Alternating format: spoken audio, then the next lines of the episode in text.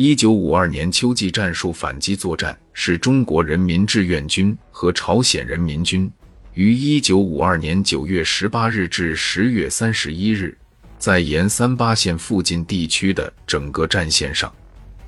有选择的对美国为首的联合国军及其指挥的韩国国军的营以下兵力防守阵地实施的具有战役规模的进攻作战。一九五二年秋。中朝人民军队有组织、有计划的在全线进行具有战役规模的战术反击作战，攻占了联合国军许多营以下阵地。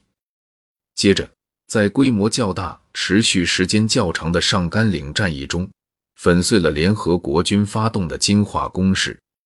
上甘岭战役，美方称为“三角山战役”。是一九五二年十月十四日至十一月二十五日，中国人民志愿军与联合国军在上甘岭及其附近地区展开的一场著名战役。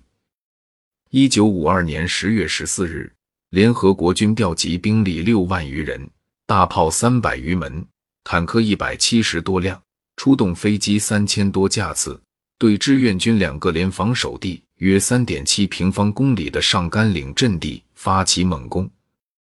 志愿军防守部队进行了顽强抵抗，阵地多次失而复得。双方随后不断向上甘岭地区增加兵力和重武器，使上甘岭发展为局部战役规模。激战持续至十一月二十五日结束，在持续四十三天的战斗中。志愿军与联合国军反复争夺阵地达五十九次，志愿军共击退联合国军九百多次冲锋，最终志愿军守住了阵地，取得了胜利。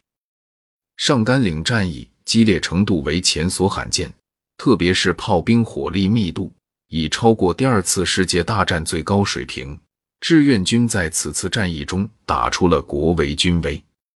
战役背景。一九五二年十月初，种种迹象表明，志愿军已经越来越明显的掌握了地面作战的主动权。驻韩国的联合国军司令詹姆斯·奥尔沃德·范弗里特对此表现出越来越大的关注。在十月六日写给其上司远东美军司令克拉克的信中，他敦促尽快通过一项在美国第九军前线发动一切有限目标的进攻计划。他说：“为了扭转局势，我们必须首先采取小规模的进攻行动，使敌人陷于被动的防守地位。目前，我们都是为应付敌人的进攻而采取防守行动，致使我们遭到了1951年10月和11月以来所有战斗中人员惨重的伤亡。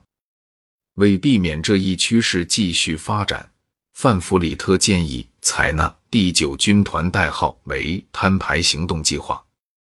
他认为那样将会改善金化以北防线的情况。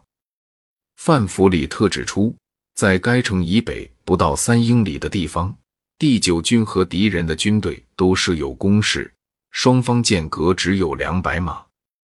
在五九八高地和该高地东北面大约一英里多的地方。有一条从西北伸向东南的狙击岭山脉，中方称五百三十七点七高地，那里的敌对力量正好卡住了我方的咽喉，故此死伤就相应要大得多。假如能把敌人驱逐出这些山头，范弗里特继续说，他们将不得不后撤到一千两百五十码以外的另一个防守阵地。考虑目前弹药库存所能提供的最大火力以及空中力量的最大进展支援，第八集团军司令对摊牌行动的可能性是乐观的。